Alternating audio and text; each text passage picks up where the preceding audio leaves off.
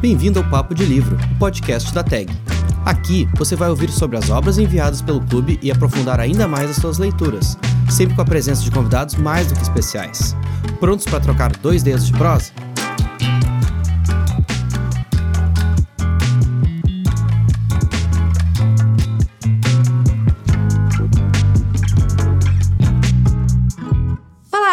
Estamos aqui para mais um Papo de Livro, o podcast da TAG.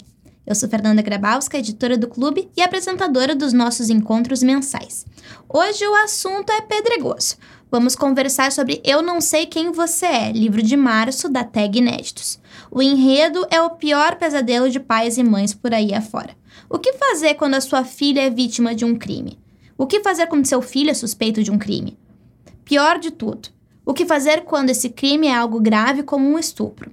Para falar mais sobre isso e também para comentar as reviravoltas dessa história, eu entrevisto Terezinha Vergo, doutora em ciência política pela Universidade Federal do Rio Grande do Sul. Seja bem-vinda, Terezinha. É uma alegria estar falando contigo hoje aqui para o Papo de Livro. Queria que você começasse é, se apresentando, falando um pouquinho do seu trabalho aqui para quem está nos escutando. Tá certo. Então, eu sou. Meu nome é Terezinha Vergo, eu tenho um, graduação em Direito, depois eu fiz um mestrado em Sociologia e um doutorado na Ciência Política, eu sou multidisciplinar, assim, para entender um pouco da violência contra as mulheres, essa violência doméstica, que na década de 80, que vai se projetar mais aqui no Brasil, essa ideia de que a gente tem que fazer alguma coisa, final de 70, início de 80, é bem quando eu estou lá no Direito, na faculdade da URGS, estou saindo da faculdade a gente, e aí começo a fazer uma militância no movimento de mulheres muito sobre essa questão e acreditava naquela época que o direito, o curso não proporcionava a gente compreender esse fenômeno. E acho que até hoje a gente não consegue compreender esse fenômeno que está tão perto da gente, a gente não entende, né? Então é isso, eu dei aula na universidade, nos cursos de direitos, nessa área de sociologia, filosofia, e essa abordagem assim das, da questão das mulheres ou essa violência doméstica sempre esteve presente assim. Então eu orientei trabalhos de conclusão de curso e tudo mais tentando compreender. E o meu doutorado agora que terminou em 17, 2017, foi sobre essa questão da Lei Maria da Penha, mas pelo olhar o, o judiciário frente a essa, essa lei, entendeu? Porque ela parece tão forte, todo mundo sabe, mas a gente parece que não consegue ainda internalizar o que, que significa realmente essa violência contra as mulheres. Então, mais ou menos, a minha vida vai por aí. Hoje eu sou conselheira tutelar, porque eu acredito na questão que as meninas adolescentes são as mais invisíveis. Todo mundo fala de criança, das crianças, mas ninguém fala das desse lugar que está adolescente, que não é mais nem uma criança para brincar com a boneca, mas também ainda não é uma mulher para ficar com um rapaz, um adulto. Então, quem é essa pessoa que é mais fácil a gente não ver. Muito bem, muito bem. é, não, então esse esse livro do esse livro do Meso, eu não sei quem você é, ele tá bem ali na tua área de, de atuação, né? Então, queria que você contasse é, o que achou desse, de, dessa leitura, desse livro, é, tanto como leitora, né, quanto como especialista. Tá certo. Bom, como leitora, ele foi, eu, na verdade, não tem como separar uma leitora de uma especialista. Então, eu fui na, a cada linha a cada parágrafo e a cada página eu ia dizendo o que que a autora quer, como é que ela vai terminar e qual é o sentido, né, o que ela quer passar por esse livro. Então, eu gostei, gostei interessante porque ela foi mostrando como é que as pessoas vão se comportando e está muito perto da gente, né? Cada, pers cada personagem ia fazendo coisas que a gente ficava com raiva. E, e na vida a gente fica assim, é possível ter aqueles comportamentos, aquela visão de mundo de cada uma das personagens, né? Como especialista, eu acho que ela deu a saída que ela achou melhor no livro, o final do livro. É uma saída honesta, também acontece, né? mas assim não possibilitou durante o, o livro a gente compreender que pudesse ter aquele aquela saída. Ele apareceu muito pouco aquele personagem, aquela personagem, né, do professor. Mas dá para trabalhar muito esse livro até do âmbito. Qualquer pessoa pode ler esse livro. Pessoas que gostem dessa temática, que se identificam, professores, professoras, a gurizada, adolescentes, pessoas com mais idade, não importa quem pegue o livro, acho que o livro ajuda a refletir. E é uma leitura super legal, gostei muito de ler. Pois é, é, do final a gente vai falar mais, uh, mais adiante, né? Mas, bom, uh, é um livro que ele fala bom, de um tema super sensível, né? Que é essa questão do abuso sexual e de todas as temáticas, todos os pruridos que permeiam uh, a abordagem desse tema, tanto da vítima para com uh, os mecanismos de, de investigação de justiça, quanto a resposta da sociedade, do seio familiar, a esse tipo uh, de episódio, mas também fala sobre a cultura do cancelamento e sobre o medo de falar sobre sexualidade de uma forma franca dentro do seio familiar. É, a respeito desse eixo temático, quais foram os, seus, os teus pensamentos? Bom, na, na, medida que a gente vai lendo, né, uh, a posição da, dessa, da, da, personagem, da Saf, né, ela não aparece muito e quando ela aparece e essa, como a gente diz assim, ela, ela fala, né, ela diz o que aconteceu, ou seja, é um choque que eu acho que é possível, mas eu vou ter que colocar uma questão anterior aqui. Como eu tenho lidado muito com as meninas e tenho trabalhado no dia a dia com as meninas que até são mães, são meninas de 12 anos que já é mãe pela segunda vez, quer dizer, claro que houve ali um abuso sexual tremendo, Claro que houve uma exploração daquela criança, daquela menina, mas ela naturalizou aquilo. Então, algumas classes sociais, alguns lugares que tu vai, isso está dado já. É quase um destino. O caso do livro trata de umas classes médias intelectualizadas, quer dizer, as mães, os pais, profissionais, pessoas que têm uma, um trabalho, se identificam com alguma coisa na sociedade, com, com um elemento assim, tem renda, né?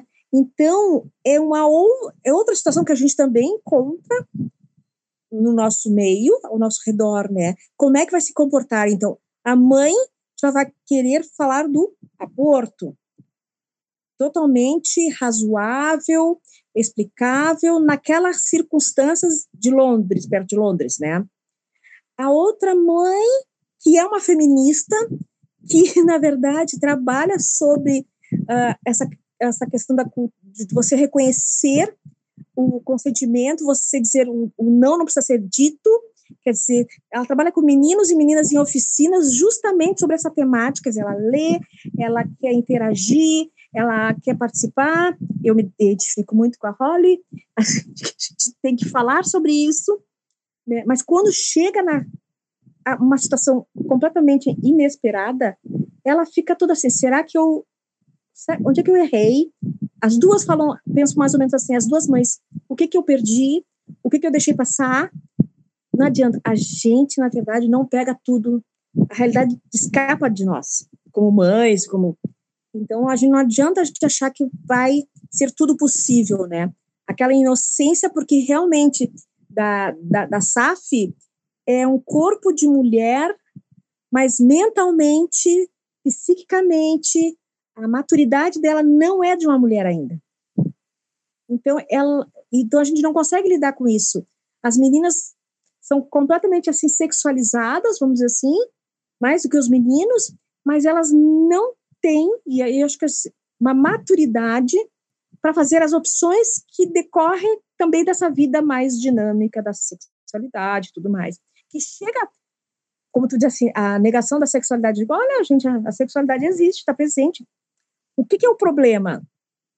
É os adultos virem num jogo de sedução nesses corpos pequenos, esses corpos ainda bastante inocentes. Então, como diz ele, rouba a infância, rouba a inocência. Então, ela. E aí é o grande. Uh, é o nosso grande drama na sociedade que é bastante hipócrita. Ai, não pode, tem legislações, tudo mais de combate à exploração sexual, do abuso, do incesto, mas, no entanto, é uma, é uma infinidade de sexualização das nossas infâncias e das nossas adolescentes. E isso é muito triste, porque a gente é hipócrita. Não quer que a menina de mini saia, mas quando ela vai para uma loja comprar roupa, só tem mini saia. o que, que, eu vou fazer? Eu vou comprar o que tem, eu vou comprar o, o que o meu dinheiro pode comprar. E é isso. Quer dizer, se a gente não se dar conta disso, é muito difícil lidar ainda com essas questões. Eu não quero falar demais assim, você me corte. não, capaz, capaz, capaz. A gente tá aqui para conversar, Metro. É. Não, mas então, daí tu, tu fala aqui que o, o teu trabalho, ele é justamente voltado a isso, né? A atuação como conselheira tutelar e academicamente políticas públicas de gênero é, para enfrentamento à violência contra a mulher. E é notável, né, aqui, aqui no Brasil, aqui a, a, a sociedade que a gente vive, o noticiário que a gente está mais habituado a, a receber, e também, uh, imagino que em Londres e meio que em todos os lugares, uh, que o, a resposta pública a esse tipo de, de incidente é, ela pauta muito a reação da sociedade, né? Eu acho que, assim, em diferentes países, a resposta jurídica a, e a eficácia, ela pauta muito como a sociedade vê ali abusador uh, e vítima, né? Isso, isso é uma leitura minha, mas eu acho que é um pouco de, de senso comum. Queria saber como é que você percebeu isso nesse livro do mês. Uh, e que paralelos é, você traça com a recepção de casos assim aqui no Brasil, que a gente sabe que são muitos, né? Ó, o que que ela conta ali? Uh, às vezes você não precisaria ter tantas leis, aí meu lado do direito, assim, que eu critico muito essa coisa de fazer lei para tudo, mas a sociedade ainda não muda e a, a lei ajuda ou não a mudar a sociedade? Esse é um tema da sociologia, da filosofia do direito e tudo mais. Olha só, lá você vê assim o comportamento das da polícia, ah, meu, da polícia, a policial, ela vem, ou seja, ela tá, ela foi capacitada para esse atendimento. Ela foi com cautela nesse atendimento foi juntando as verdades, as meias verdades que vão, vão aparecendo em partes, né? Muito interessante isso. Aqui nós temos já, e nós fizemos muita capacitação quando começou, depois da Constituinte, a Constituição de 88, nós, assim, o movimento de mulheres teve assim, ó, trabalhou imensamente para limpar o Código Penal, para limpar, assim, todas as, as, as, as, as expressões preconceituosas que realmente uh, tornava a mulher um ser diferenciado, um cidad uma cidadã desqualificada, né? Por exemplo, aquele, aquele termo de mulher honesta que na, tinha, que nós retiramos do, da legislação brasileira. Então, houve um desenvolvimento, houve um crescimento do debate acerca da violência contra a mulher, das mulheres. Apareceu, deu visibilidade, não que não acontecesse antes, acontecia, mas estava muito dentro, circunscrito, assim, aquela história de que de briga de marido e mulher, ninguém mete colher, a gente vai transformar isso desde a década de 90 em, em briga de marido e mulher, você mete a colher. Então, essas questões, assim, ainda estão em processamento, acredito. A sociedade conhece a Lei Maria da Penha, mas permite-se ou nega a violência da vizinha do lado pelo namorado, pelo maridão, entendeu? Não, não, não é capaz de um ato solidário. Tem outros países que não teve nenhuma legislação, como os Estados Unidos, por exemplo, Michigan começa lá na década de 60, 70, 80, as mulheres serem solidárias. Se há grupos uh, voluntários de mulheres, você pode vir para minha casa. Tem um número que você liga e você vem para minha casa. Então, o, o, o Estado o poder não participa, não participou. Foi a própria sociedade, as mulheres que foram tomando essas atitudes. Então, assim, ó, é importante que nós tenhamos equipamentos, como se diz, públicos para receber essa demanda da violência contra as mulheres. Eu quero dizer, uma delegacia da mulher, um centro de referência para as mulheres ou para as meninas, tudo isso, um abrigamento, né, as casas que as mulheres podem ficar enquanto se resolve essa questão da separação ou mesmo a questão do agressor. Existe na nossa lei também a questão de resolver questão, o agressor, mas isso nós temos estudos, acho que da, do Baixo, do Baixo é muito conhecido, acho que de 30 anos atrás, que trabalharam, acho que ela é da é inglesa, homens agressores de mulheres, né? Então fizeram tipo uns tratamentos, terapias. Os que fizeram ao sair da prisão rescindiram muito menos, voltaram a praticar o, o ato muito menos do que os homens agressores que cumpriram pena, condenados, quando retornam para a sociedade, então eles retornam também a agredir. Então, a gente tem hoje já estudos no, variados que mostram que nós temos que trabalhar os homens também. Não é uma questão só das mulheres a, a terminar com a cultura do estupro, como se diz, né? E quando se diz não é não, você precisa dizer o não. Não, você não precisa dizer o não. Né? Mas assim, ó, uma, uma brincadeira, você está numa festa, está com uma roupa bonita, legalzinha, não sei, não quer dizer que você queira ter uma relação sexual, que é outra coisa. Você pode brincar, fazer várias coisas e não ter a relação. Então, essa questão de, uh, de se aproveitar que a menina está bêbada, ou a mulher está bêbada, ela está drogada, ou ela está até dormindo ou desmaiada, e estuprar, ou uma, uma violência que é pior nos hospitais, nesses lugares onde as pessoas estão muito doentes, assim, as mulheres, se aproveitar dessa coisa.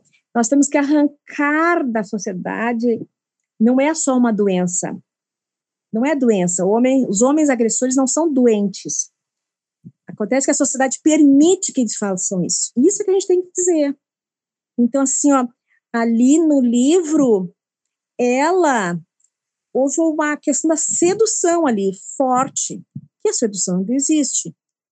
Ela se sentiu seduzida, ela não teve escolha, porque ela foi a escolha do professor. Ela se coloca nesse ponto. Eu fui a escolhida. Aí, numa menina de 13 anos, você quer que ela pense como uma mulher de 20, 25? Não dá. Então, a gente também tem que entender que a menina não teve escolha. No lugar onde ela estava, ter sido escolhida, puxa vida, era o máximo, entendeu? Mas só que teve que manter o silêncio, né? E aí, quando ela acha que está grávida, o cara das costas. E aí ela se vê, né? O que, que eu vou fazer agora? Então, é, é uma dinâmica que a gente precisa compreender, não julgar, mas se recolocar no lugar dela, ali onde ela estava. Não foi, não foi uma, não foi assim, ah, eu posso ou não posso fazer. Ela ficou seduzida, acho que nós já passamos por essas experiências, né? E ela achou super interessante aquela experiência. E eu acho que é, é honesto, é isso, pode acontecer. Quem é que tem que ter freio? o adulto. Ele é que tem que ter freio. Eu não posso fazer isso, porque ela não é adulta. Ela não tem maturidade para entender o que nós estamos fazendo. É, não, mas isso acho que isso uh, justifica um pouco porque ela mentiu, né? Isso de entender uh, isso dela ter se sentido uh, seduzida e ali no momento de desespero ter atirado ali no menino que, ah, que era amigo de infância e tal. Mas eu sempre, eu sei que quando terminei de ler uh, esse livro, eu fiquei refletindo muito sobre o final, assim, porque embora, tá, ele tenha resolvido ali a história para mim, eu, eu fiquei me perguntando se ele não fazia uh, um desserviço de certa forma, porque embora exista ali a presunção de inocência, né, uh, essa família da Holly, que é, a, que é, que aquela parte, a protagonista com a qual tu tanto te, te identifica, ela acaba passando por um cancelamento ali dos pares, dos alunos, e ver o filho dela atravessar o inferno por algo que, coitado, né? Daí depois no final a gente diz, nossa, coitado, ele não fez nada disso, né? Não era, ele não tava nem, não, não era que ele estivesse nem aí pra menina, né? Então, a minha pergunta é mais a seguinte, é, tu acha que a gente tem alguma coisa a aprender com essa linha do final, em específico, essa solução uh, que ela deu para esse personagem do Sol, Ou uh, isso é mais assim, recurso literário e essa coisa do ah, vai que ele não fez, é, tenha que, tenha que, sei lá, ser considerada de certa forma. É, quando a gente ia e ele desaparece, eu digo assim agora, qual é, qual é a saída? Ela não vai matar o guri. Não deveria fazer isso, né? Porque no final das contas, ela ia entrar com uma outra questão a ser discutida no livro. Então, então ficou aquela coisa. E acredito que ao mentir, de novo, Saf está com 13 anos e achou que não ia acontecer nada. E na verdade aconteceu tudo, né? Como se diz, né? A a Jules, ela mostrou essa questão toda do uh, mostrou que é a pior de em todos nós, né? Que todos ali foram mostrando suas partes, assim, suas, o que que pensa. O, o namorado da Holly, o Betty, ele fica assim, ah, é abominável imaginar uma menina de 13 anos tendo relações com um cara mais velho, porque ele também tem, tem filhas, né? Então, cada um foi mostrando ali uma parte. Então, ela, ao mentir, ela achou que não fosse acontecer nada. E é absolutamente possível, nessa idade, a gente fazer umas bobagens dessa. Se estão fazendo aos 20, imagina aos 13, mulherada.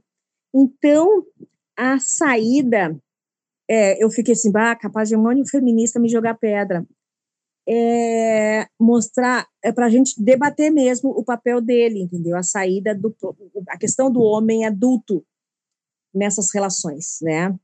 Isso é que a gente tem que, e ela deu a relação, o possível, né? Ele vai ter que ser, ele vai ter que ir para a justiça, ele vai ter que ser condenado, mas eles colocam ali, elas colocam ali, é, ela, ele fez com Safio o que fez com a sua esposa, então, a esposa já foi uma aluna seduzida, então esse cara vai continuar fazendo isso. Porque ele tem internamente isso como uma coisa importante para a vida dele, sei lá. Então ele ia continuar fazendo. Então tem uma hora que tem que dar um para. E a SAF deu para de quieto nele. De uma maneira que não é a maneira que a gente imagina, de outra maneira que acabou realmente deixando mais uh, uma, uma, um, um, sofrimento ao Soul, que já vinha de uma situação de, so, de sofrimento pela perda do pai, mas o menino ali também mostra uma outra questão que a gente pode discutir também. Esse isolamento dele, ah, ele não é parecido, ele é normal, ele não é parecido com as pessoas, ele não, é, ele não faz amizades, o que, que é isso? Ele fica também completamente excluído de um da escola, ele fica excluído dos ambientes, né? E ninguém quer encarar o Soul, né? Enquanto ela é a guria que todo mundo topa, brinca, é a popular, como se diz na escola.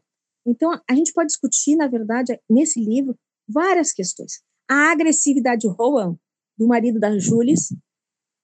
Então, é possível que ele tivesse feito alguma coisa, e aí quando ela diz, bah, eu não te, eu não, eu não te conheço, eu achei que eu te conhecesse, porque é possível que ele tenha uma atitude assim.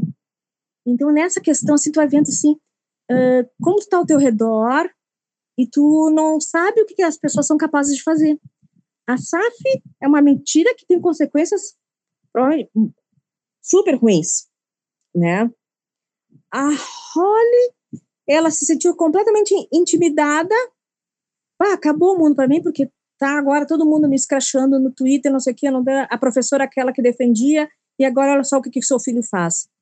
Será que ele era capaz de fazer isso? Ela disse, mas eu não posso estar errada porque ele não tem o perfil. Eu não posso ter errado. Não, meu filho não pode ter feito isso. Mas fica lá no fundo assim, será que não é possível? então, assim, ó, uh, o desfecho do livro, eu acho que é mais por uma literatura para você acabar de ler um livro e, e ficar assim mais reconfortada. Não, tá bom, tá bom. Não sei qual é a outra saída que poderia dar. Né? Poderia ter dado mil outras saídas, né? Mas essa foi uma saída, assim, para a gente dizer assim, botou um outro elemento bem no final, na verdade, que não estava não tava sendo desenrolado durante o livro, de uma de, dessa prática da sedução que aparece bem depois. E eu pelo menos não me dei conta, teria que ler de novo o livro para ver se aparece desde o início, alguma coisa assim, né? Mas a questão das meninas é interessante e ela é a escolhida. Isso é muito interessante. A gente tem que compreender esse universo e não julgar a Saf, né? Ela é uma heroína no final das contas, né?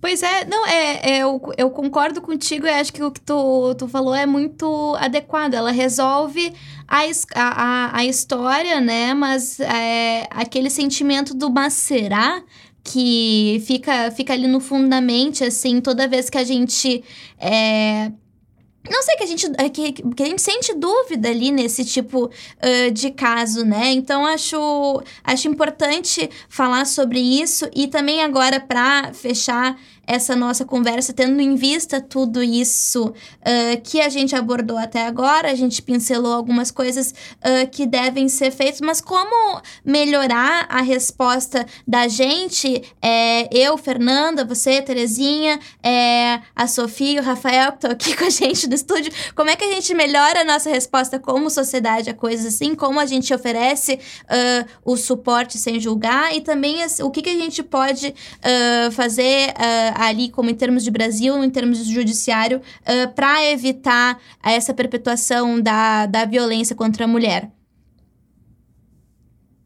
Eu acho que tem várias saídas ao mesmo tempo. A saída não é única, como a gente vem falando quase há uns 30 anos. Primeiro, reconhecer que é abuso.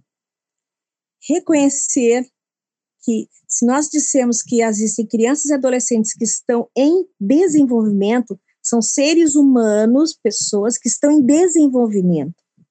Então, nós temos que respeitar esses pequenininhos, essas meninas. E, na verdade, proteger.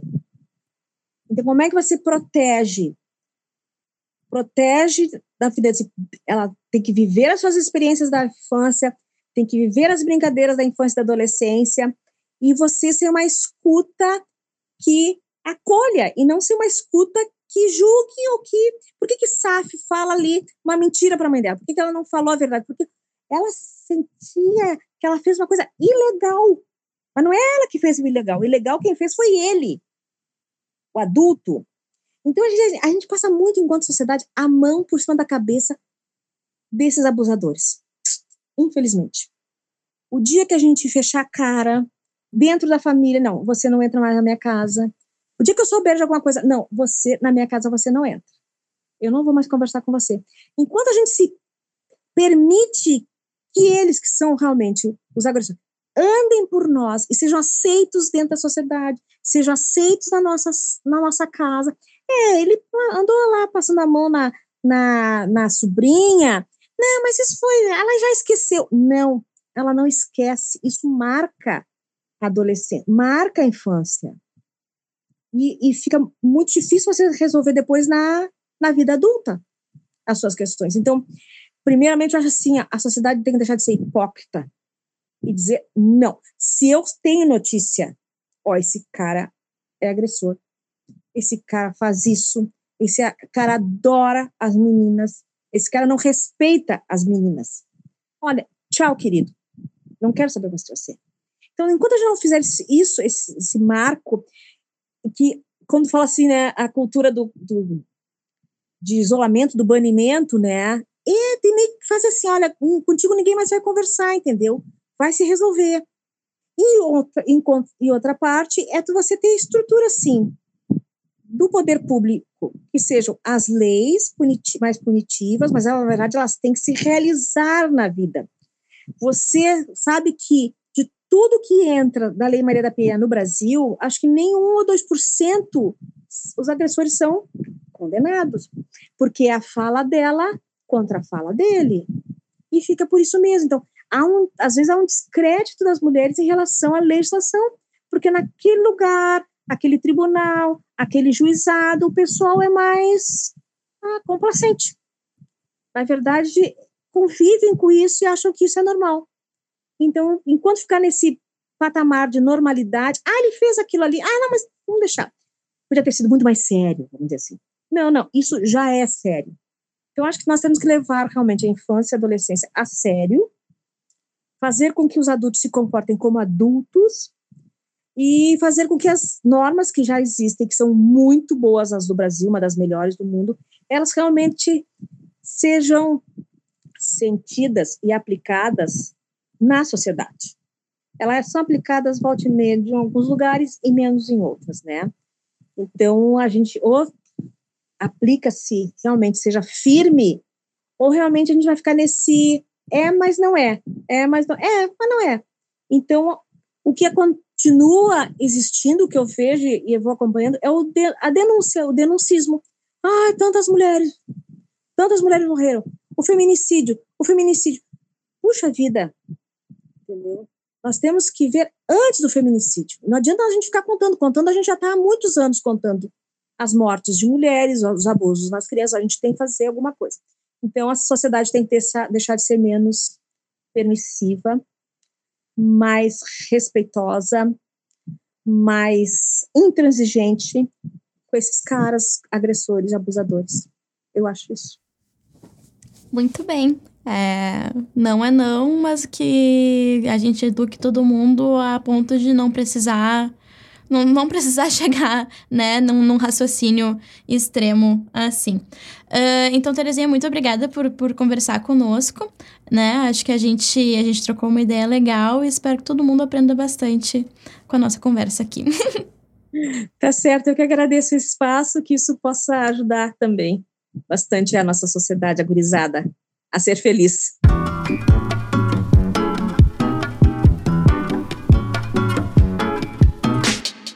A gente vai ficando por aqui. Esse episódio do Papo de Livro teve produção da Sofia Maia e da Laura Viola. A edição de som e a mixagem são do Rafael Rodrigues, da Sonora Cultural. Eu sou Fernanda Grabowska e volto mês que vem com mais tag inéditos. Até lá!